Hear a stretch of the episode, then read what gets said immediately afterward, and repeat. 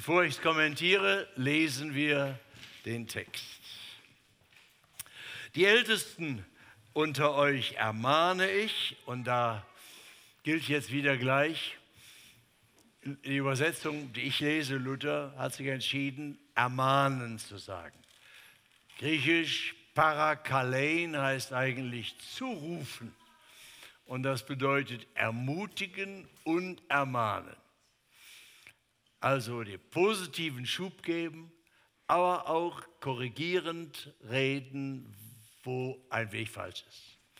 Ist klar, das ist das Dilemma. Also ich sage das mal, damit ihr eine gehörige Portion Mitleid mit allen Übersetzern habt, die die Bibel übersetzen und bei solchen Worten dann sagen mussten, ja, eigentlich müsste ich hier schreiben, ermutigen und wir ermutigen und ermahnen euch, damit beides, das positive, das warnende Element da ist. Wenn ich aber nur ein Wort wählen muss, dann muss ich mich entscheiden, nehme ich das mehr mahnende oder mehr ermutigende. Also ich äh, erkläre euch das nicht, äh, um mir, weil ich hier denke, hier wäre Griechischunterricht, sondern ich wollte euch Mut machen, Griechisch und Hebräisch zu lernen. Gibt es eigentlich schon einen Kurs? Ron? Okay. Denn ich habe immer noch so diese geheime Vermutung, Erweckung erkennt man daran, dass die Leute Griechisch und Hebräisch lernen wollen. Äh, so, woher ich diese äh, Hoffnung speise, ist historisch begründet. Anfang des 18. Jahrhunderts in Halle war eine Erweckung. Äh, August Hermann Franke, Orientalistik, Professor, sehr gebildeter Mann, hatte auch da eine Arbeit, Pietist und Arbeit gegründet und Leute, Handwerker kamen zum Glauben.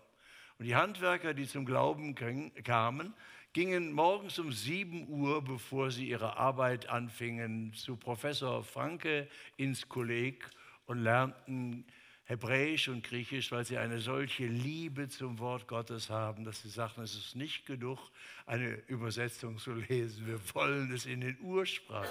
Habe ich gedacht, das ist da mal ein echter Echtheitstest für Erweckung. Wenn die Menschen anfangen, also vielleicht äh, macht er das ja. ich wusste doch, hier ist so eine kryptocharismatische Versammlung. Es fehlten mir bisher doch so diese Amen und Halleluja-Zwischenrufe, aber nun sind sie endlich erklungen. Also, die Ältesten unter euch ermahne und ermutige ich, der Mitälteste und Zeuge der Leiden Christi, der ich auch teilhabe an der Herrlichkeit, die offenbart werden soll weidet die Herde Gottes, die euch anbefohlen ist, und achtet auf sie, nicht gezwungen, sondern freiwillig, wie es Gott gefällt, nicht um schändlichen Gewinns willen, sondern von Herzensgrund. Nicht als solche, die über die Gemeinden herrschen, sondern als Vorbilder der Herde, so werdet ihr, wenn erscheinen wird der Chefhirte, der Erzhirte, die unverwelkliche Krone der Herrlichkeit empfangen. Desgleichen, ihr Jüngeren, ordnet euch den Ältesten unter. Alle aber miteinander bekleidet, bekleidet euch mit Demut. Denn Gott widersteht den Hochmütigen, aber den Demütigen gibt er Gnade. So demütigt euch nun unter die gewaltige Hand Gottes, damit er euch erhöhe zu seiner Zeit. Alle eure Sorge werft auf ihn, denn er sorgt für euch. Seid nüchtern und wacht, denn euer Widersacher, der Teufel, geht umher wie ein brüllender Löwe und sucht, wen er verschlinge dem widersteht fest im Glauben und wisst, dass eben dieselben Leiden über eure Brüder und Schwestern in der Welt kommen. Der Gott aller Gnade aber, der euch berufen hat zu seiner ewigen Herrlichkeit in Christus, der wird euch, die ihr eine kleine Zeit leidet, aufrichten, stärken, kräftigen gründen. Ihm sei die Macht in alle Ewigkeit. Amen. Durch Silvanus, den treuen Bruder, wie ich meine, habe ich euch wenige Worte geschrieben, zu ermahnen und zu bezeugen, dass es die rechte Gnade Gottes ist, in der ihr steht. Es grüßt euch aus Babylon die Gemeinde, die mit euch auserwählt ist, und mein Sohn Markus. Grüßt euch untereinander mit dem Kuss der Liebe.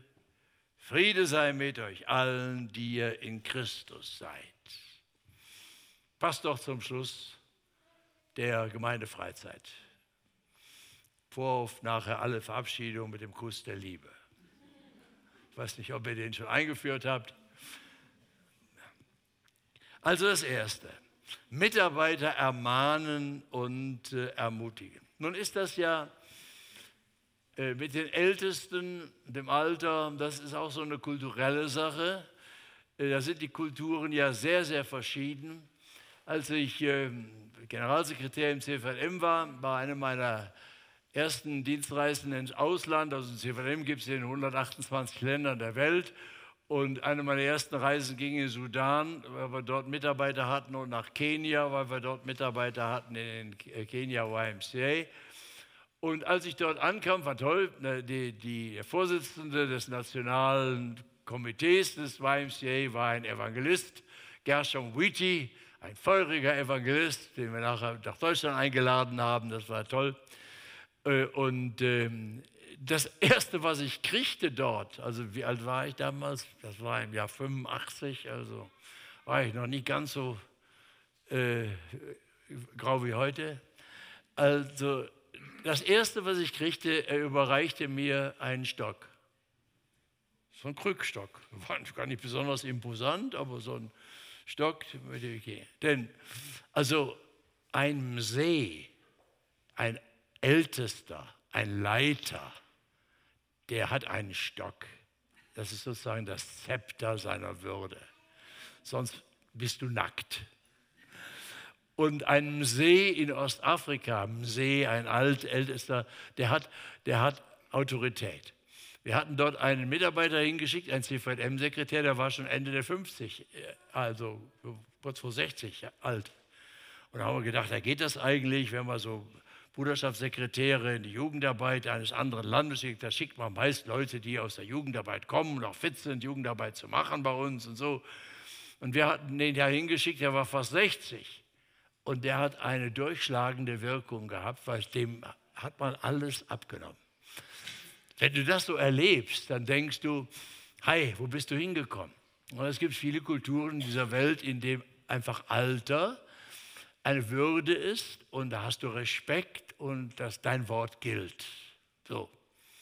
Naja, das hat natürlich auch Gefährdungen, wie man schnell äh, rauskriegen kann, weil man inzwischen gelernt hat, dass Alter alleine auch noch nicht Weisheit anhilft, sondern manche verhärten auch nur, werden Betonköpfe immer selbstgerechter und äh, äh, unbeweglicher und das ist also natürlich ganz unappetitlich und starrsinnig und so. Und da hast du mal gesagt, also bei uns ist das dann inzwischen gekippt und das heißt dann, das Gegenteil hieß dann so seit den 68 Jahren, trau keinem über 30.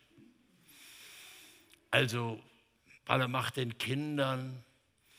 Also wenn wir jetzt die Weltregierung autistisch, zum Autismus neigenden jungen Mädels übergeben, kann man auch seine Fragen haben, ob da so viel Weisheit hintersteckt oder ob wir vielleicht auch den Kopf zum Denken gebrauchen sollten und nicht nur zum Frisieren.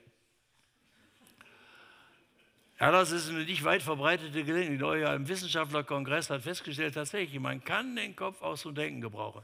Nicht nur zum Essen und Frisieren. Das ist schon an sich eine wichtige Erkenntnis, wenn man das beherzigt obwohl das anstrengend ist und so. Aber Gott hätte ja, wenn er das nicht gewollt hätte, uns gleich ein Bündel Stroh zwischen die Ohren klemmen können, anstatt so ein kompliziertes Ding wie das Gehirn. Das ist ja dann, hat sich da wohl was dabei gedacht, auch wenn uns das Denken manchmal Mühe und Kopfschmerzen macht und uns lästig ist. Es ist Gott gewollt, habe ich den Eindruck nach der Lektüre der Heiligen Schrift. So, Also, und jetzt kommen, werden die, äh, hier werden die Ältesten ermahnt und ermutigt. Äh, soll ich denn, was ist denn jetzt notiger? Der Petrus damals fand das, äh, ja nein, der Luther fand es wichtiger bei der Übersetzung, das Ermahnen zu betonen. Der Petrus war ja nicht in der Klemme, der wollte ja ermahnen und ermutigen.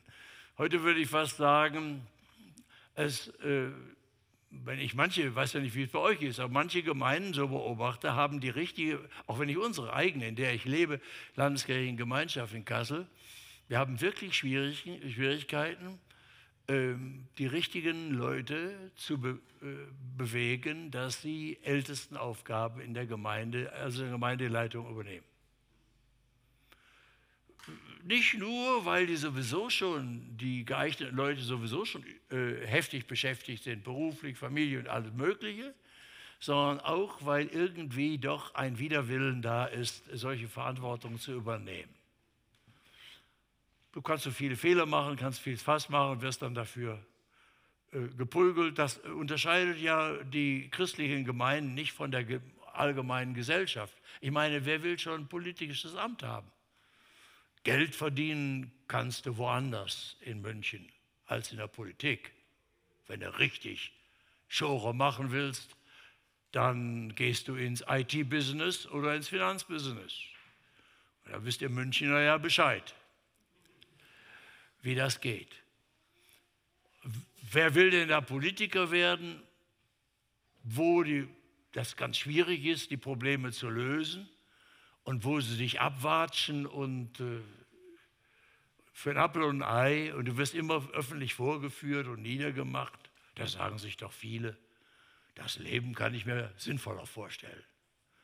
So, das heißt, es gibt in unserer Kultur, in unserem Klima, wo Alter schon gar nicht mehr, also du kannst nichts Schlimmeres sein in Deutschland als ein alter weißer Mann. Ich verbinde nun leider alle diese negativen Konnotationen in meiner Person. Da musst du dann mit leben zu lernen. Also das ist ungefähr das Schlimmste, was du sein kannst. Ein alter weißer Mann. Äh, und da würde ich sagen, da ist Ermutigung jetzt eher angesagt. Verantwortung zu übernehmen, Leitungsverantwortung. Wenn eine Gemeinde sagt, du hast diese Gaben, du hast diese Berufung und jetzt rufen wir dich und jetzt beug dich darunter und jetzt trag diese Last, ja, das ist eine echte Last. Und natürlich die Ermahnung gehört nach wie vor auch dazu. Vielleicht hängt das miteinander zusammen, dass man sich heute nicht danach äh, ausstreckt, unbedingt Leitungsaufgaben zu übernehmen, weil das so ein undankbarer Job zu sein scheint. Kommen auch oft die Falschen in diese Position, die aus Machtstreben und aus Eitelkeit diese Jobs dann haben wollen, aus Geltungssucht. Und das ist natürlich das Furchtbarste, was, einem, was einer Gemeinschaft passieren kann. Das gilt, das gilt im säkularen Bereich wie im gemeindlichen Bereich. Das ist das Furchtbarste, was passieren kann, dass die, die eigentlich äh, nicht den Charakter haben, um Leitungsaufgaben zu machen, sich dann bewegen und dann auch berufen werden in solche Dienste, weil man keine anderen hat.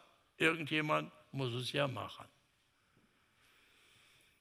Ich, kenne, ich kann das Zitat nicht ganz wörtlich wiedergeben. Meine frühere äh, Kirchenpräsident der Bayerischen Kirche, als die äh, noch nicht Landesbischöfe hießen, oder Kirchenpräsident Betzel, der hat gesagt, äh, sinngemäß gesagt, dass die Kirche zu, so, zugrunde ginge an ihren unberufenen Dienern. Also sind zu viele in den Leitungsaufgaben, die da nicht hingehören, die aber trotzdem dahin berufen wurden und das auch gewollt haben. Aber die und dann leidet die Gemeinde und die Kirche an diesen Typen, bis sie in Pension gehen. Und manchmal auch, bis die Gemeinde kaputt ist. Und was ist das? Was ist das andere? Denn die Kehrseite zu der Scheu, Verantwortung zu übernehmen, ist ja der Machtmissbrauch. Und das ist, das ist immer da. Wenn, wenn Leitungsverantwortung übernommen wird aus falschen Motiven, ist der Machtmissbrauch nicht weit. Und das ist, äh, ist auch ein Riesenproblem. Das ist ja auch ein Riesenproblem. Was sollen wir da sagen? Wir müssen uns ja nicht schämen. Es sollte, gehört zur Nüchternheit festzustellen, dass es zahllose Gemeinden gibt, auch freie Gemeinden, unabhängige Gemeinden, die ganz frisch ihren Job machen, weil sie so gut sind, äh, dass natürlich niemand es besser machen konnte. Und dann kommt die Krise und es ist immer geistlicher Machtmissbrauch. Manchmal ist auch noch sexueller Missbrauch dabei, Geld, aber manchmal ist auch Machtmissbrauch und dann Zerbrechen gemeint. Es passiert Land auf Land ab, weltweit und füllt die Schlagzeilen dann wieder und ist äh, manchmal ziemlich entmutigend.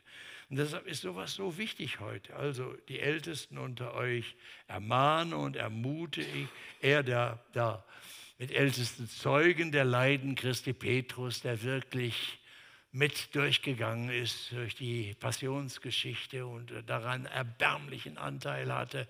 Eine Rolle war weltbekannt und es war so schrecklich. Aber er war doch ein Augenzeuge des Leidens und Sterbens und des auferstandenen Herrn. Und er war mit ihm unterwegs gewesen. Und jetzt war er ein Mitältester und als solcher redet er ermutigend und ermahnend. Gut, achtet auf, äh, die, weidet die Herde Gottes. Was ist weiden? Äh, also gut, das Bild ist, warum ist das eigentlich bei uns so ein bisschen negativ? Also können wohl kein Schafe sein. Ich weiß noch genau, als ich als Vikar in Amman der deutschen Gemeinde damals predigte über einen so einen Hirtentext aus dem Johannesevangelium, kam nachher ein Mitarbeiter der deutschen Botschaft in Amman zu mir und, und ganz wütend schimpfte er mich aus, dass wir ewig diese Bilder mit dem, sie wären die dummen Schafe und so weiter. Ne? Also bei uns ist das immer, wir sind die dummen Schafe und Weiden. In Israel war das ja das schönste, strahlendste Bild, das man sich denken konnte. Denn Hirte, das war der König. Hirte war gar nicht zuerst, im Biblischen ist das gar nicht der Seelsorger, das ist der Leiter. Der König äh, Israels ist der Hirte. Also die Leitenden im Volke Gottes, die Führungspersonen sind die Hirten. Denn ihre Aufgabe ist, dass das Volk Gottes ernährt wird dass es frisches Wasser, wie die ganzen Bilder von Psalm 23, frisches Wasser bekommt und gute Nahrung zur Stärkung. Dass dann dafür sorgt, das ist Aufgabe der Hirten, der Leitung. Und das heißt Wort Gottes ausgeteilt werden, in der Verkündigung, in der Anleitung zum Bibellesen, in der persönlichen Seelsorge, wirklich Nahrung bringen, damit Menschen gekräftigt werden in ihrem Glauben. Das heißt Weiden. Und dann heißt es hier, ähm, auch achtet auf sie. Da steht das griechische Wort Episkopos, woher äh, als Lehnwort Bischof abgeleitet ist. Eigentlich ist es Aufsehen, Acht haben darauf. Das ist nicht Gefängnisaufseher, sondern es ist wachen Blick haben für die Gemeindeglieder. Und dass keiner verloren geht. Wie man wahrnimmt. Ja, ihr spürt das ja alle, wie wichtig das ist. Betet dafür, dass eure Leiter eine Liebe und eine Weisheit haben und angetrieben sind, ihre Blicke schweifen zu lassen, damit niemand äh, unbeachtet bleibt. Und dass jeder jemanden findet in der Gemeinde, auf den man einer aus der Leitung zugeht und sagt mal, wie geht's dir eigentlich? Was war denn? Wie ist es denn? Und was brauchst du? Was kann ich für dich tun? Und für dich betet. Also es ist so ein, das ist so ein es ist kein leichter. Ich meine, und je größer Gemeinden werden, desto schwieriger wird das ja. Ich war selbst, wenn ihr in einer so Gemeinde, solchen Gemeinde äh, schon auf so einer Freizeit, ich kann das nachvollziehen, denn mit, also ich, ich habe kaum welche Namen mir behalten jetzt, weil das wird im Alter auch immer schwerer. Ähm, äh, freust du dich, wenn du morgens im Spiegel schaust und sagst, kennst du den Namen von diesem Typ da, der dich da anguckt? Dann hast du den ersten Sieg, dann gehst du zum Frühstück, triffst da eine Frau, die sitzt dir gegenüber, guckst ihr in die Augen, sagst, kenne ich ihren Namen, dann ist der Tag gewonnen. So. Aber das wird dann, äh, aber da, wie, wie das spüren wir die Größe und das Gewicht der Aufgabe in der, in der Gemeindeleitung. dass sie die Fähigkeit haben, betet dafür, sie die Fähigkeit haben, wirklich offene, wache Augen der fürsorglichen Liebe zu haben und keinen aus dem Blick zu verlieren. Kann gar nicht einer alleine machen. Das müssen schon mehrere sein. Aber dass, dass da keiner durch die Ritzen geht, das ist so wichtig. Naja, und dann ist das alles hier sehr realistisch, dass die gesagt haben, tut es nicht gezwungen, und, sondern freiwillig, nicht um schändlichen Gewinns willen. Oh, sagt man dann, das ist doch ganz bestimmt und so, wer Pastor werden will, der wird das ja nicht wegen des Geldes tun.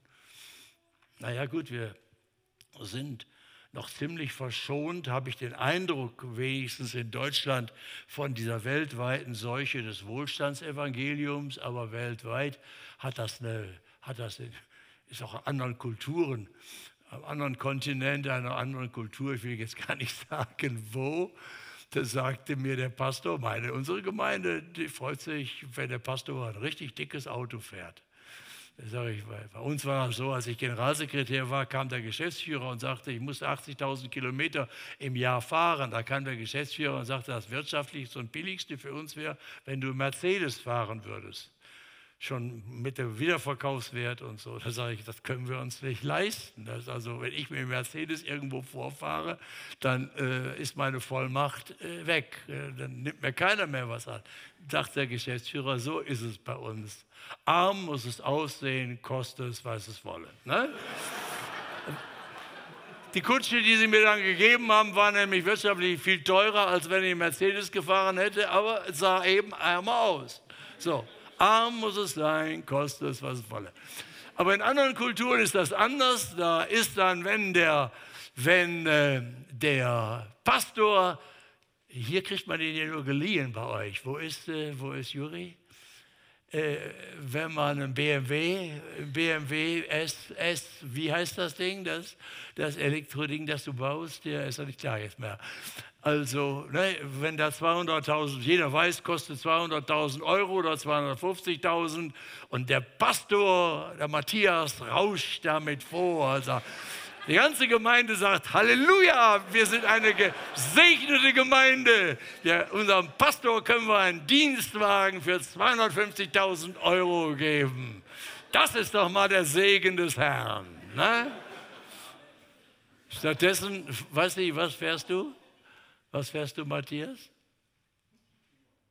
Hä? Was, was muss der euer Leitner? Naja, gut, also Volkswagen, komm mal. Die, die haben auch Rolls-Royce unter ihrer Matte. Da das, äh, gehört auch heutzutage zu ben, Bentley und Rolls-Royce und so. Aber okay. Ich wollte nur sagen, der Petrus ist so nüchtern, dass er sagt, also nichts ist uns fremd.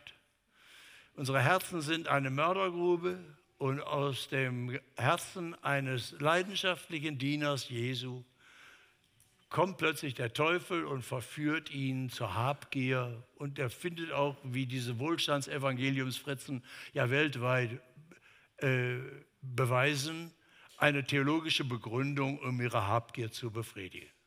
Fühlen sich ja noch ganz gut dabei. Wird schon in der Bibel für vorgewarnt.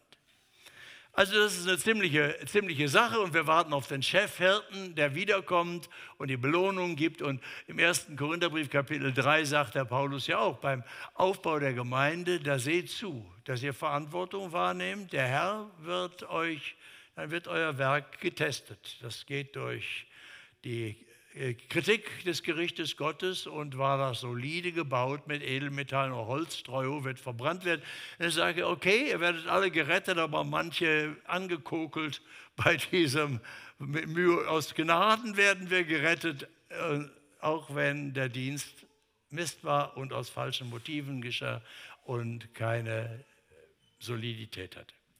Zweitens lesen wir von Vers 5 an, klicken wir drauf, dass ihr auch weitersehen könnt. Demut für alle. Demut für alle. Warum ist das so wichtig? Äh, im, Im, Rückblick ist das nochmal äh, wichtig zu hören. Da, bei den Frauen hieß, ordnet euch unter euren Männern auf. Und hier heißt es dann, seid einander untertan. Wo Demut ist, da ist es kein Kunststück, sich einander unterzuordnen. Wo, also wenn, ein, wenn Gemeindeleiter selber demütig sind, dann erkennst du sie gerne an und folgst ihnen. Wenn allerdings Gemeindeleiter die Demut vom ganzen Gemeindevolk erwarten, aber selber die arroganten Zampanos sind, die sagen, wir haben die Autorität und wir sagen ja, wo es lang geht, dann ist die Sache schon umgekippt. Das ist deshalb hier, seid alle miteinander, bekleidet euch mit Demut und nicht, dass es missverständnis. Kleidung kann ja zweierlei Bedeutung haben wie man sich kleidet, das kann ausdrücken, wer man innerlich ist, oder es kann verstecken, was da drin alles faul ist. Das ist Kleidung äh, ist leider an sich nicht eindeutig. Sie kann Fassade sein, hinter der man äh, Unappetitliches verbirgt, und sie kann wirklich von innen her, erinnert euch da bei dieser äh, Mode, äh, Modetheologie, für die Frauen, von der Schönheit, die von innen kommt und so. Aber also hier ist auch mit der Demut. Also bekleidet euch mit Demut heißt jetzt nicht, heißt nicht, also zieht euch mal eine Fassade an, die schön demütig aussieht. Es gab so einen ironischen Spruch des Franziskanerordens, in Demut stehen wir an erster Stelle. Das ist so, das, da wollen die mit sagen, so sind wir wir haben die tollsten Demutssprüche drauf, aber so arrogante Hunde wie uns gibt es nicht normal. So. Äh, und hier aber ist gemeint, dass wirklich, ja, es soll nach außen erkennbar, Kleidung ist ja etwas, wo man von außen erkennbar ist, aber Achtung, es soll wirklich ein Ausdruck dessen sein, was zutiefst unsere Herzen bewegt. Und das einander untertan sein, was absolut notwendig ist, wenn Ehen und wenn, auch bei Paulus war das, bei Ehe, Epheser 5, da steht vor, bevor die speziellen Anweisungen für Frauen und Männer kommen, steht als Vorsatz, seid einander untertan. Wo das zutiefst unsere Lebensprägung ist, da muss man nicht kämpferisch ängstlich sagen, wo werde ich hier niedergemacht, unterdrückt und muss ich hier mein Recht ausmachen. Da, wo man ums Recht kämpfen muss, ist immer schon das Signal, dass Machtkämpfe im Gang sind, dass andere einen runterhalten wollen. Wenn das in einer Ehe eine Rolle spielt, hat man schon verloren. Und wenn das in einer Gemeinde eine Rolle spielt, haben wir verloren.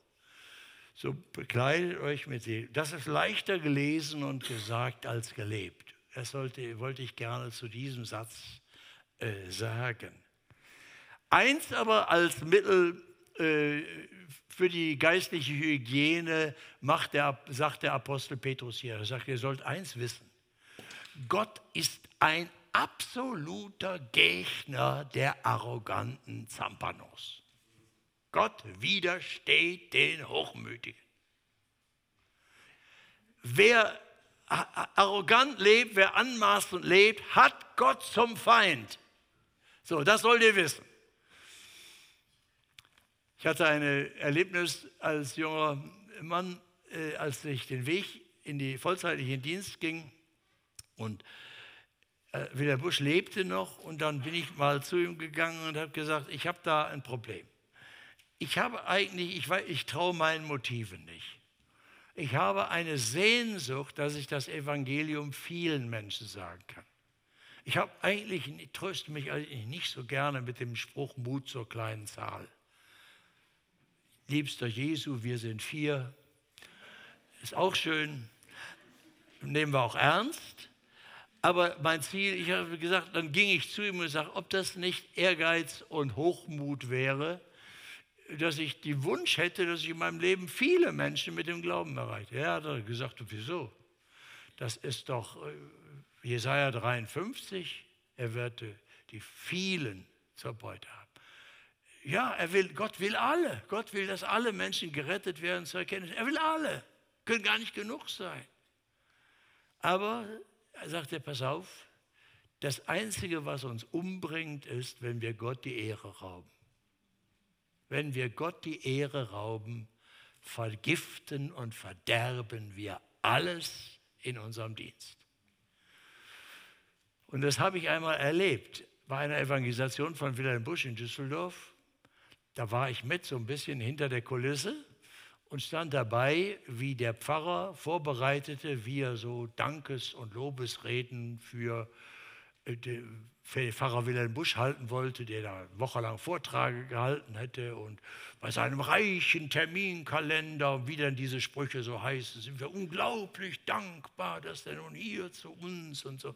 Und er deutete das an, dass da irgendwie dann da käme. Dann erlebte ich, der Busch war so ein kleiner Typ, der ging mir nur bis zur Schulter und hatte den Kopf gleich auf dem Hals sitzen, auf, ohne Hals auf der Brust sitzen, hatte eine Löwenstimme und der ist aus der Haut gefahren und hat den angebrüllt, rauben Sie Gott nicht die Ehre.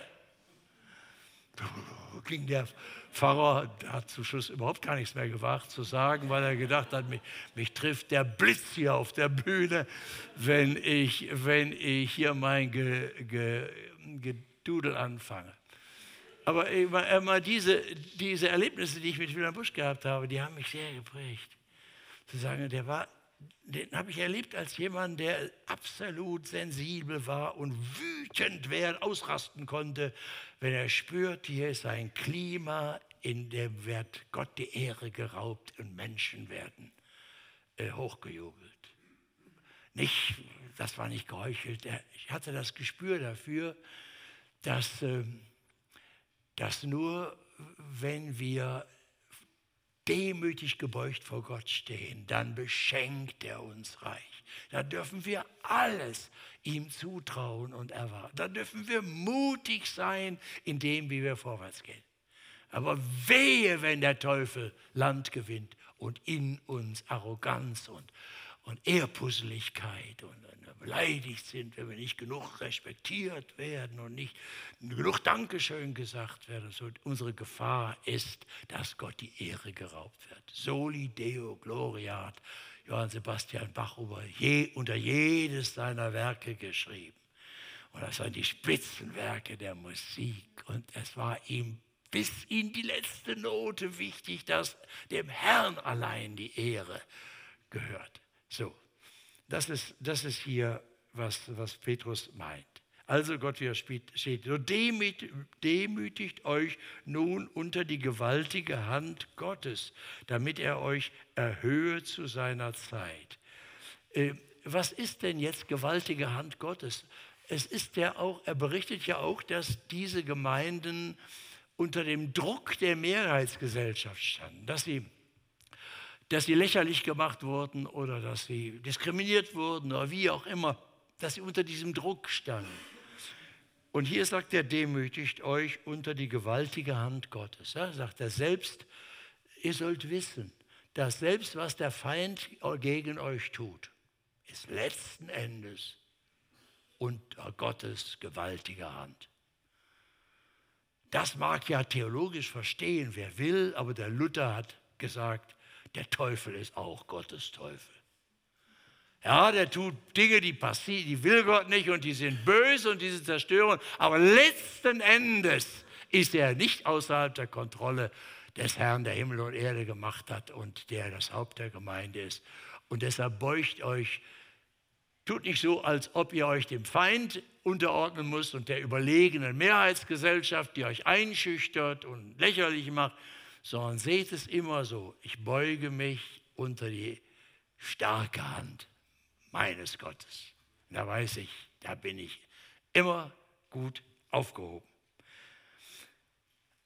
Also, äh, dann sagt er, Achtung, wo steht, der, wo steht der Feind wirklich? Das ist dann der nächste Punkt. Der nächste Punkt, Seid nüchtern und wacht, denn euer Widersacher, der Teufel, geht umher wie ein brüllender Löwe und sucht, wen er verschlinge. Dem widersteht fest im Glauben und wisst, dass eben dieselben Leiden über eure Brüder und Schwestern in der Welt kommen. Die Bibel ist so, dass sie den Menschen verantwortlich macht für das Böse, das er tut. Da kann niemand sagen, ich bin es nicht gewesen, war der Teufel.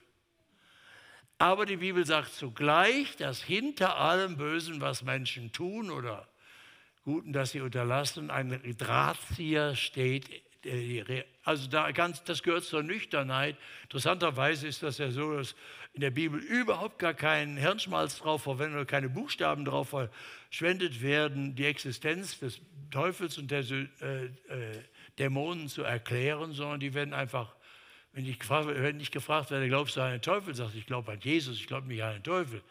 Aber weil ich an Jesus glaube, weiß ich, dass der Teufel eine Realität ist. Denn Jesus hat ist das Licht und er hat, also wenn das Licht angeht, da siehst du den Dreck. Und Jesus, das Licht der Welt, leuchtet auf und er hat, deshalb, wenn man die Evangelien liest, überproportional viele Dämonenaustreibungen äh, sind passiert während seiner Erdenwirksamkeit. Das heißt, äh, er hat das, das, die Dämonen ans Licht gezwungen, den Teufel entlarvt. Es, selbstverständlich, zur Nüchternheit gehört, es gibt eine Drahtzieher hinter aller Sichtbarkeit, ein Feind Gottes des Bösen. Also, und er sagt, das gehört zur Nüchternheit, seht das, seht den und äh, sollt dessen Strategie kennen. Der ist wie ein Löwe, der Heißhunger hat, wen er da äh, verschlingen kann. Dem widersteht fest im Vertrauen auf Jesus, fest im Vertrauen ist der Einzige. Und wisst, und das ist jetzt ein interessanter äh, Trost. Warum sagt er das? Vers, äh, Vers 9. Und wisst, dass eben dieselben Leiden über eure Brüder und Schwestern in der Welt kommen. Das ist der Hinweis darauf, dass das Wissen um die verfolgten Geschwister in der Welt gehört zur Stärkung unseres Glaubens. Und ich äh, will euch das an einer konkreten Sache erklären, die mich in meinem Leben so sehr geprägt hat. Ich wurde ja dann als Vikar da 1964 nach Jerusalem auf die Westbank geschickt, in die deutsche Gemeinde, arabische Schule und äh, da habe dann diese ganze arabische-islamische Welt kennengelernt, in der heute der Krieg tobt. Das ist meine Heimat. Also Bejala, Doppelstadt von Bethlehem, das ist, das ist mein Herz, da bin ich eigentlich immer noch mental zu Hause. Deshalb erleide ich und erlebe ich diese Tage in einer Weise, die ich mit Worten schwer beschreiben. Gut, und damals war es so, dass wenn Missionare kamen aus der islamischen Welt, dann berichteten die oft, wie schwer das war. Und dass es fast nicht möglich ist, dass äh, Muslime sich bekehren und sie sprachen darüber, ob es überhaupt verantwortlich sei, äh, Muslime zum Glauben an Jesus äh, zu rufen und sie dann zu taufen, wenn sie sich bekehren. Denn was passierte? Es passierte, wenn ein Muslim zu Glauben kam, wird er in der Regel, in der arabischen Welt ist das durchweg der Fall, aus seiner Familie verstoßen.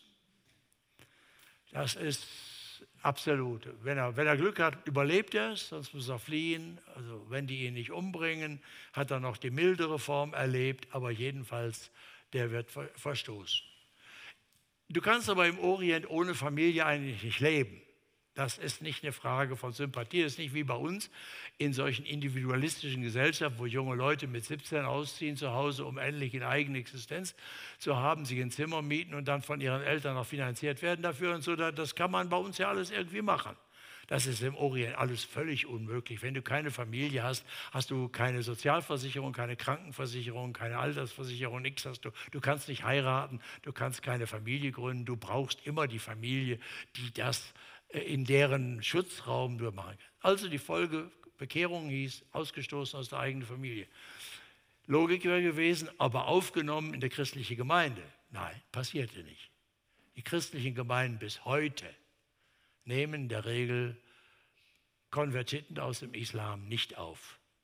Damals zu meiner Zeit sagten sie immer, die werden ja sowieso rückfällig. Aber ein großes Misstrauen. Und die wurden ja auch wieder rückfällig. Denn die hatten keinen Familienrückhalt in der alten Familie. Die neue hat sie nicht aufgenommen. Wir durften in den Gottesdienst kommen. Aber keine der christlichen Familienclans hat denen eine Frau gegeben.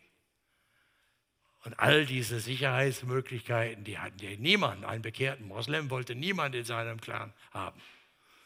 Und das haben die zehn Jahre durchgekämpft, durchlitten und gemerkt, so kannst du nicht leben. Und dann sind sie zurückgegangen in Islam, um zu überleben. So, und deshalb haben damals äh, Missionare eine Strategie entwickelt, haben gesagt, also wir rufen die gar nicht raus aus, den, aus ihren Familien, sondern wir sagen, wenn ihr an Jesus glaubt, bleibt in der Moscheegemeinde und dient Jesus. Das nannte man Insider-Movement. Also eine Bewegung gab es in Synagogen, gab es in Moscheen, Insider-Movement. Und äh, kannst du nur respektieren von außen, kannst du gar nichts äh, Kritisches gegen sagen. So, auf dem Hintergrund, auf dem Hintergrund sehe ich, was wir im Augenblick erleben, seit etwa 30 Jahren, bekehren sich Tausende und Abertausende von Muslimen, äh, nicht nur im Iran, in allen arabischen Kernländern des Islam und dann von Indonesien bis nach Marokko, diese äh, islamische Halbmond, wie man das nennt. Äh, das ist ein Ereignis, das viele Christen in Deutschland gar nicht wahrnehmen. Seit dem 7. Jahrhundert und dann dem Siegeszug des Islams aus der arabischen Halbinsel nach Norden Syrien äh, bis die Türkei und dann bis vor Wien und dann über Nordafrika bis nach Spanien. Eroberung. Seit dieser, da, da löschte, wurden die ganzen christlichen Gemeinden ausgelöscht. Und seitdem ist in diesen, durch Jahrhunderte in diesen Bereichen nichts passiert mehr. Mission, da waren Missionare, die haben, sind verblutet aus Liebe zu den Menschen im Wüstensand und wo auch immer. Aber du konntest nicht sehen, dass dort Gemeinden entstanden. Viele haben gesagt, viele wollten da auch gar nicht hin die Mission, dann musstest du in andere Bereiche gehen, wo du Rekordmeldungen, die Deutschen sind ja so, spenden tun sie nur, wenn du Sensationsmeldungen, Erfolgsmeldungen nach Hause bringen kannst und Gemeindenachwuchs, das kannst du in der Islam-Mission, konntest du nie machen. Jetzt erleben wir plötzlich Folgendes. Ich weiß nicht, ob jemand von euch diese, das ist eine weltweite, eigentlich muss man sagen, eine neue Kirche, die heißt Communio Messianica, so nennt sie sich auf Lateinisch die Gemeinschaft des Messias, auf Arabisch heißt es Ummat al-Masih. Umma ist die Mutter, ist die Gemeinschaft, Islam nennt sich die islamische Gemeinschaft weltweit die Umma. Wir sind die Familie Gottes. Und die bekehrten Muslimen, MBBs nennen sie sich, Muslim Background Believers, also Christen muslimischer Herkunft, würden wir sagen die sind jetzt inzwischen so, dass sie sagen, dass wir machen das Versteckspiel nicht mehr mit. Wir wollen getauft werden, öffentlich, und wir bekennen uns, Jesus ist der Herr. Koste es, was es wolle. Koste es, was es wolle. Aber sie erleben auch heute, dass sie nicht aufgenommen werden, in der Regel nicht aufgenommen werden in den traditionellen christlichen Gemeinden. Und deshalb hat es einige von ihnen gegeben. In Deutschland ist führend dabei Yasser Erik, der selber aus dem radikalen Islam des Sudan kam, äh, äh, verfolgt wurde, ausgetrieben wurde, jetzt in Deutschland lebt, mit einer Deutschen verheiratet ist, bei Stuttgart lebt und äh, promovierter Theologe, äh, ganz kluger Mann. Und der ist mit anderen zusammen heimlich der Leiter dieser Communio Messianica. Letzten Zahlen, die ich habe, sind 9, äh, 79 Länder, auch Zentralasien, der ganzen Welt, in der bekehrte Muslime sich zusammenschließen zur Umma. Wir wollen Familie sein. Ja, du bist nicht alleine, heißt die Botschaft. Du sollst das wissen. Du hast deine Familie verloren, du kämpfst, du bist bedroht du weißt nicht, ob du den morgigen Tag noch überlebst, aber wir sind deine Familie. Und Gott sei Dank schenkt Gott in dieser Zeit auch die Instrumente. Ich habe selber als einer Zoom-Konferenz teilgenommen. Wurde ich eingeschleust, musste ich mich anmelden. Der Steuerer dessen war, saß in Atlanta äh, in den USA, ein bekehrter Muslim, der ein großes IT-Unternehmen betrifft und der hat die Netzwerke. Bei dem musste ich mich anmelden unter Chiffre, dass ich die, die, den Kontakt bekam. Die hatten mich erstmal ge gecheckt, ob ich vertrauenswürdig bin. Da durfte ich teilnehmen an einer Gemeindeleiter-Zoom-Konferenz mit etwa 40 Gemeindeleitern aus Zentral zentralasiatischen Republiken. Namen, die wir gar nicht kannten vorher. Abkhazien, Usbekistan und all, all die. Und zwar ausschließlich ehemalige Muslime, die Gemeinde gegründet hatten und leiteten von bekehrten Muslimen in diesem Bereich. Ich habe zugehört. Und dann war da ein alter Lehrer, der ihnen jetzt biblischen Unterricht gab, wie das geht. Alles neu für sie. Wie baut man Gemeinde in einer feindlichen Umwelt mit lauter ehemaligen Muslimen? So. Und wer war dieser alte Lehrer? Das war ein Professor, ein Spezialist und Imam, der einer der hohen Gelehrten aus dem Islam war der zu Jesus sich bekehrt hatte, der kannte den Islam wie kein zweiter. Und jetzt höre ich dem zu, wie der Älteste aus solchen Gemeinden unterrichtet und ermutigt. Und ich kann euch sagen, es war wie ein Ritterschlag und wie die, der größte Orden, den wir verliegen, als die Geschwister mich baten, dass ich zum Schluss für sie beten sollte. Da habe ich gesagt, ich bin es nicht wert. Ich bin es nicht wert. Ich beuge mich vor euch, vor eurem Mut, vor eurer Kühnheit, vor eurer Glaubensstärke. Was zahlt ihr für einen Preis? Nie im Leben habe ich auch nur die Andeutung davon selber zahlen müssen. Und das gibt es heute. Es breitet sich aus wie ein Flächenband. Und ich bitte euch, ihr solltet wenigstens wissen, dass es Omar al-Masih gibt, Tausenden und inzwischen Hunderttausenden bekehrten Muslimen, die ein Zuhause suchen, die das gleiche Problem haben, was jede Gemeinde hat, dass wenn wir von Familie reden in der Gemeinde, das nicht ein Lippenbekenntnis ist, aber im Grunde kennt keiner den anderen sondern du brauchst Gemeinde als Familie, wo du wirklich deine Wurzeln hast. Wo du wirklich weißt, hier wird mit mir geweint, hier tragen sie mich durch, hier kann ich jeden Kummer teilen, hier ächten sie mich nicht, wenn sie meinen Versagen und meine Niederlagen kennen. Die tragen mich durch in ihren Gebeten und in ihren diakonischen Diensten, wo auch immer. Wir freuen und feiern miteinander, wir weinen und wir sterben miteinander, aber wir sind Familie, die diese Namen verdient. Danach sehnen sich unsere Gemeinden in Deutschland. Das ist immer, finde ich, ein Kriterium. Ich muss von der Gemeinde, in der ich liebe, sagen, wir haben noch einen weiten, weiten Weg, bevor man ehrlicherweise sagen könnte, wir wären eine Familie. Weil wir uns zum Beispiel überhaupt noch nicht trauen, diese ganze aktuelle Sexproblematik mal offen zu besprechen, damit alle rauskommen können mit ihren Nöten. Redet kein Mensch drüber, tun alle so, als ob jeder das Problem lösen könnte. Kann natürlich keiner lösen. Es gibt Riesenprobleme.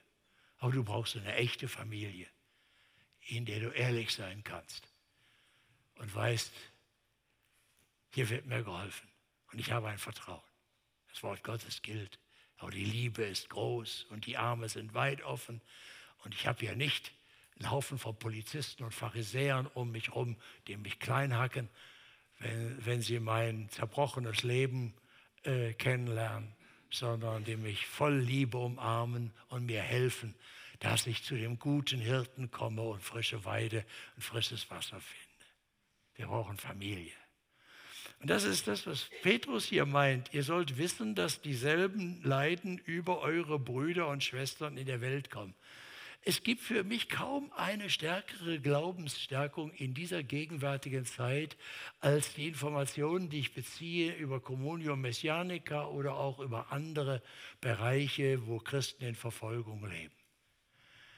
Und ich weiß inzwischen von Ihnen selber, dass Sie das gar nicht, unsere Gebete, unsere Informationen gar nicht wollen, damit wir jetzt kämpfen dafür, dass es ihnen besser geht. Ja, natürlich können wir beten, dass auch ihre Situation erleichtert wird. aber dass wir lernen selber so aus der Fülle des Herrn Jesus zu leben, so voller Liebe ihm zu dienen, dass wir ohne Furcht, ohne Furcht ihn bekennen. Und koste es uns den Job und die Familie und das Leben. Das können wir lernen von der verfolgten Gemeinde. Und wir haben Riesenverfolgung in der ganzen Welt. Und wir haben davon fast nichts in Deutschland. Wir haben Widerspruch. Wir haben ein Klima, zunehmendes Klima von Feindschaft. Aber weil wir verwöhnt sind und immer gedacht haben, wenn wir an Jesus glauben, dann müsste jeder uns Beifall klatschen, ertragen wir es schon nicht, wenn einer mal ein bisschen feindselig kritisch uns widerspricht. Dann tauchen wir schon ab und sagen, wir sind einfach verwöhnt und wehleidig. Und also ich finde immer ehrlich gesagt, ich weiß nicht, vielleicht bin ich dazu unbarmherzig, wenn jemand im Blick auf die Verhältnisse in Deutschland den Ausdruck Verfolgung in den Mund nimmt, dann ist er nichts anderes als ein verwöhntes Kind, das nicht weiß, wie die Realitäten dieser Welt sind. So kann man gestärkt werden im Glauben durch das, was die Schwestern und Brüder, die wirklich den Druck und die Foltern, während wir hier sitzen, gibt es Tausende und Abertausende, die in kleinen Zellen sitzen von anderthalb Mal, anderthalb Metern in Dauerbeleuchtung und äh, Tortur und ihre Familien nicht kennen und nicht an ihre Tabletten kommen, die sie eigentlich brauchten und verhören, schmachten und gefoltert werden und Niemand redet von ihnen. Manche sind bekannt, werden, dann auch gut, wenn man sowas machen kann in christlichen Zeitungen, Namen nennen, dafür beten, aber wie viele wird es geben, deren Namen niemand nennt?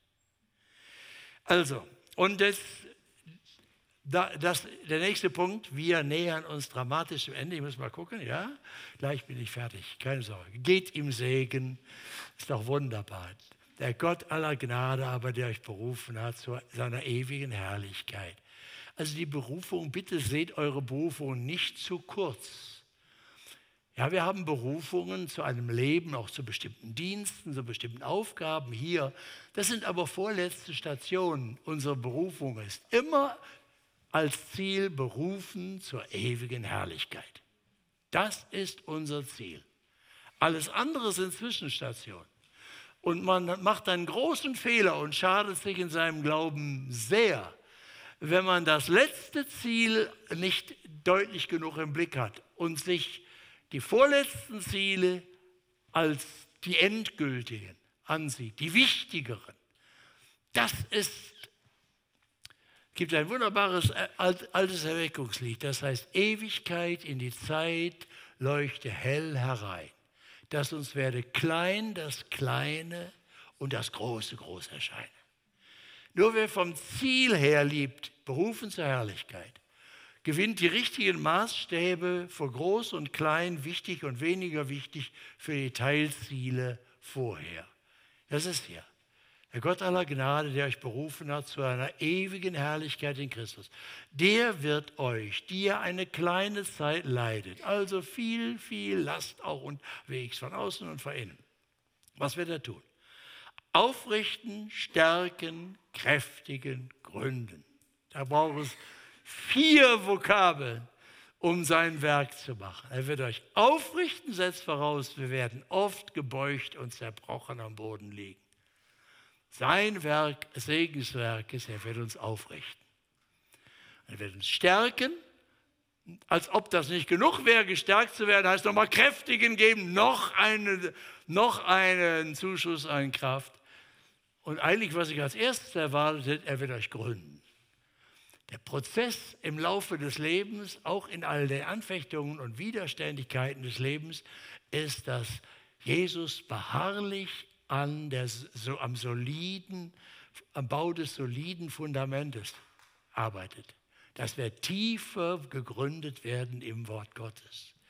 Tiefer unser Vertrauen verankert wird in Jesus. So, das, und diese Verankerung ist, ist ja klar, die sorgt dafür, dass nichts wackelt, wenn es oben heftig kommt. Ja? Und dann heißt es noch einmal, das muss ich hier wieder sagen, habe ich deshalb eingekleidet, es steht kein Sei da, es geht nicht um einen frommen Wunsch, sondern es heißt eine Tatsachenfeststellung, ihm die Macht in alle Ewigkeit. Das ist wahr. Amen. Ne? So, jetzt zum Schluss noch einmal eben das Bild, äh, was wir am Anfang gehabt haben, vergegenwärtigen wir uns noch einmal aus Rom. Ne? Das ist da oben sitzt der Petrus damals und er schreibt aus Rom, das kommt jetzt im nächsten Vers nämlich. Und dann geht dieser Brief wo auch immer her, ich weiß nicht, ob er so gefahren ist, wie ich es gezeichnet habe, da, aber von oben da über Schwarze Meer, Sinope, da rein, dann äh, durch die Pontus, Galatien, Kappadokien, Asia, Bithynien, in diesem ganzen Bereich. So, und jetzt noch einmal solltet ihr vor Augen haben, wenn wir jetzt den letzten, die letzten äh, drei Verse sehen. Durch Silvanus, den treuen Bruder, wie ich meine, habe ich euch wenige Worte geschrieben, zu ermahnen und zu bezeugen, dass es die echte, die rechte Gnade ist, in der ihr steht. Wer war Silvanus? Diese, das wird ja gar nicht erklärt. Silvanus, da müsst ihr das 15. Kapitel der Apostelgeschichte lesen. Da gab es diesen großen Streit in der ersten Christenheit. Müssen nicht auch Heiden sich beschneiden lassen, wenn sie Jesus nachfolgen? Und Paulus hatte gesagt, nein. Und andere sagten, ja. Und müssen nicht Christen, wenn sie Jesus nachfolgen, auch die jüdischen Reinheitsgebote zur Speise beachten? Das sagten viele äh, aus der Jerusalem-Gemeinde, ja unbedingt, natürlich, das Alte Testament gilt. Und Paulus sagte nein. Nicht? Und das war ein Riesenkrach auch zwischen den Aposteln, peinliche Szenen zwischen Paulus und Petrus in Antiochien. Sie berichten das ganz offen, Paulus, Galater 2 kann man das alles lesen. Galater 1. So, und dann, äh, dann gab es das Apostelkonzil, da kam man zusammen. Und da hat man dann lange geredet und erzählt und gebetet und dann hat man gesagt, okay, wir akzeptieren das. Die Heiden müssen nicht Juden werden, um Jesus zu folgen. Aber dann haben sie so ein Aposteldekret, was, nicht, was sie nicht tun, tun sollten, vier Maßnahmen, damit das Leben miteinander äh, auch ging. Und dann äh, schicken sie Leute los. Paulus und Barnabas ziehen zurück nach Antiochien. Aber es gibt zwei Leute aus der Jerusalemer Gemeinde, da heißt es angesehene Männer, Justus Barsabas heißt der eine und Silas. Die ziehen mit Paulus und Barnabas nach Antiochien und sollen dort nochmal sagen, wir haben gedacht in Jerusalem und das ist der Beschluss, so ist es jetzt. Und dann wird berichtet, dass er, Silas, dort auch blieb, dass er eine prophetische Gabe hatte und als Prophet in der Gemeinde auch äh, arbeitete. Und dann kommt hier, wo kommt der Silas nochmal vor? Da gab es einen heftigen Knatsch, kann man dann im Ende des 15. Kapitels und äh, 16 dann die folgende lesen. Zweite Missionsreise und Paulus und äh, Barnabas werden sich nicht einig. Der Barnabas sagt, wir nehmen den Johannes Markus wieder mit. Das ist der, von dem Petrus hier spricht, mein Sohn Markus. Das ist der Johannes Markus, wo kam der her? Der war der Sohn der Maria, Apostelgeschichte 12, in dessen Gemeindehaus, der, die hatte eine Villa in Jerusalem, da war die Jerusalemer Gemeinde, wo der Petrus, nachdem er aus dem Gefängnis wunderbar befreit wurde, nachts anklopfte und lange nicht eingelassen wurde. Da waren die drin. Und da war die Mar der Maria gehörte das Haus, reiche Dame offensichtlich, Familie. Johannes äh, war der Sohn den hatten sie mitgenommen auf die erste Missionsreise. Dieser tüchtige junge Mann hatte allerdings an der Küste, Südküste der, der äh, Türkei, hatte der Muffensausen bekommen und hatte sich verabschiedet zurück nach Jerusalem. Und da hat der Paulus gesagt, der hat sich nicht bewährt, den nehmen wir nicht mit. Aber der Barnabas, der war mit dem verwandt, der wollte den Krach auch wieder so stark nicht drehen. Dann haben sie heftig gestritten und dann haben sie sich geteilt und Paulus nahm den äh, Johannes Markus mit und zog auf eine Tour und Paulus nahm den Silas mit. Silas. Und zogen drauf. Und dann Philippi, nicht wahr? Paulus und Silas nachts im Knast stimmen um Mitternacht ihr Lobgesänge an, nachdem sie beide Tag vorher gründlich geprügelt und ausgepeitscht waren. Das ist Silas. Das ist Silas. Einer der tollen Säulen der ersten Gemeinde aus dem zweiten Glied. Das interessanterweise, hier sagt Petrus ihm äh, wenige Worte durch ihn. Man weiß jetzt nicht, hat er ihm das nur diktiert? Das klingt hier eigentlich so mehr danach. Petrus hat ihm gesagt, das sind die Gedanken, das will ich sagen. Und der hat es geschrieben. Also der war richtig Co-Autor. Wahrscheinlich, aber wird hier nicht ausgeführt. Will ich mein Konto nicht überziehen, kann ich nicht sagen. Aber es klingt hier so. Wenige Worte zu ermahnen, zu bezeugen, dass ihr die rechte Gnade, dass die rechte Gnade Gottes ist, in der er steht. Was Gnade ist und was richtige Gnade ist, das hatte der Silas aus dem heftigsten Streit und Konflikt der ersten Gemeinde in Jerusalem damals hautnah selber miterlebt. Und er war einer der Träger der Botschaft, dass man das gesetzesfreie Evangelium allen Völkern sagt und Menschen zu Jesus einlädt. Und er war ein Garant in den Gemeinden, diese Botschaft gegen jede Entstellung zu verteidigen. Das war eine Säule. Und jetzt ist er bei Paulus, in, bei Petrus in Rom.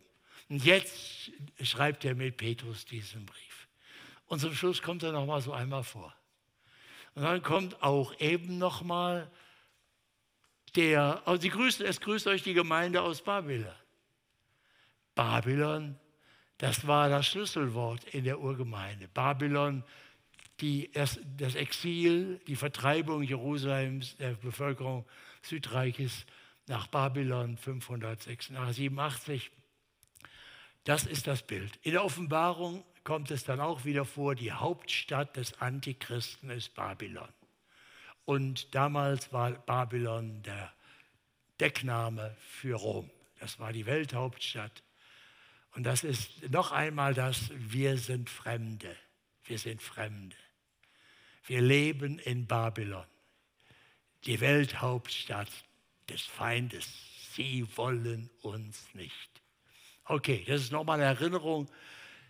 Äh, ihr sollt euch wissen, ihr seid Fremde, geliebt und auserwählt.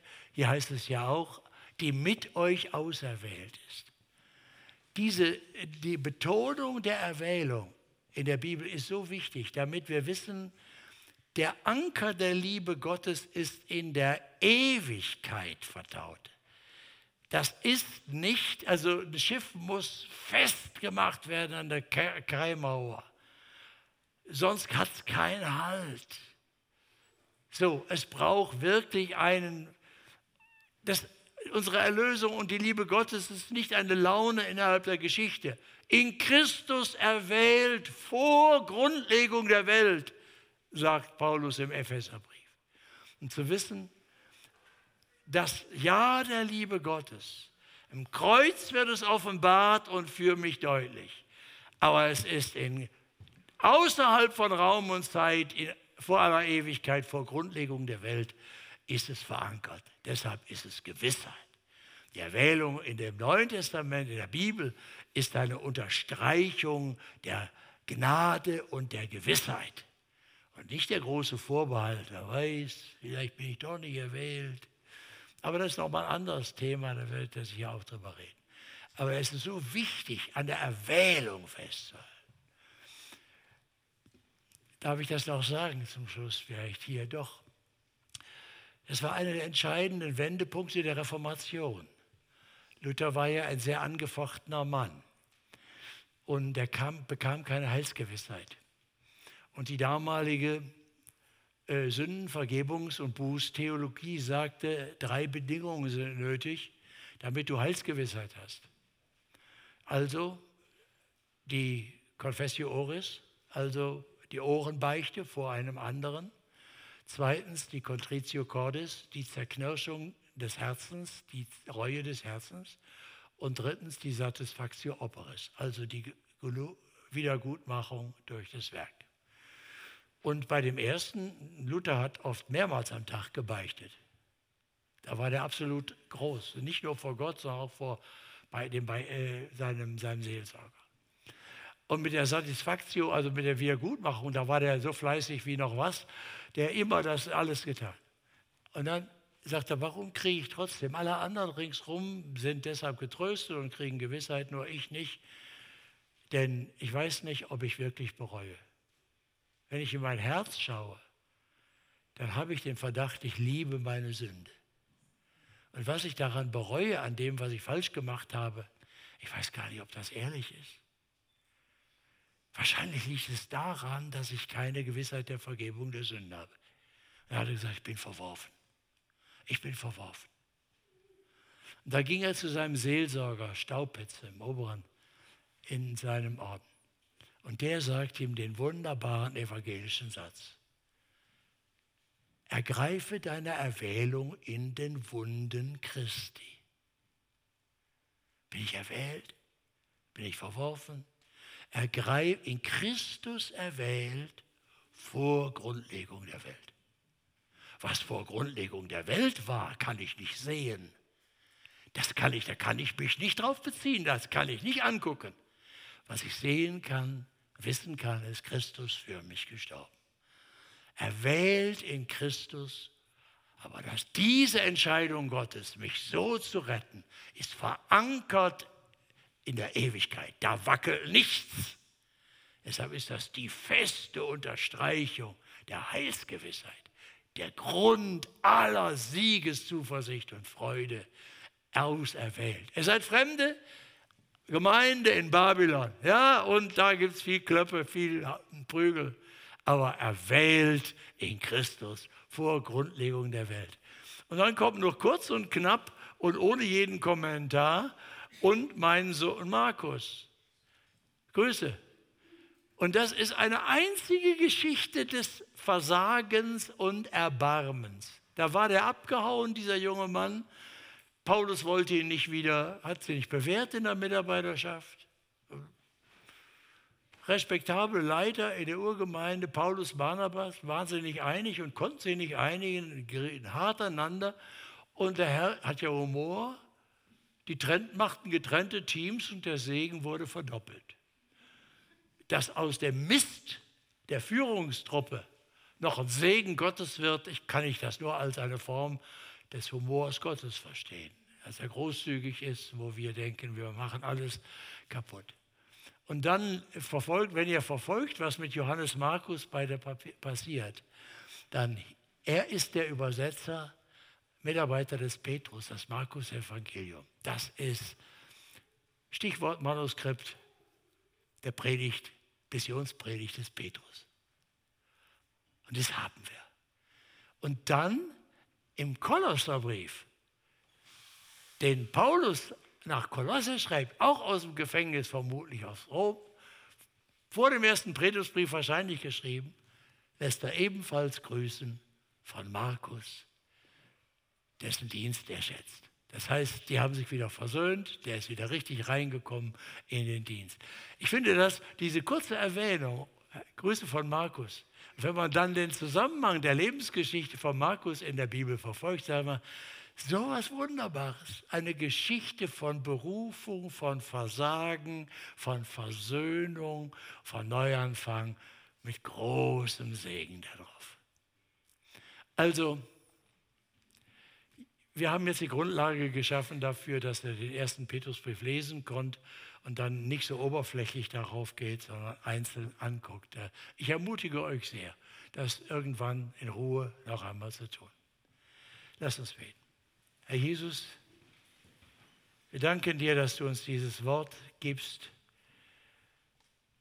und dass du geredet hast durch den Heiligen Geist, durch autorisierte Menschen, die du auserwählt hast, wie den Petrus und wie Silas und wie Johannes Markus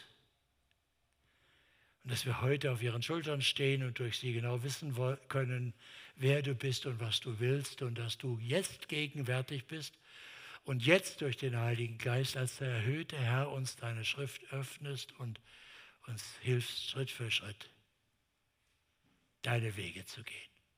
Uns aufhebst, wo wir versagt haben. Uns tröstest, wo wir uns und andere enttäuscht haben, uns stärkst und festigst und gründest und zum Ziel bringen wirst. Ja, wir vertrauen dir. Amen.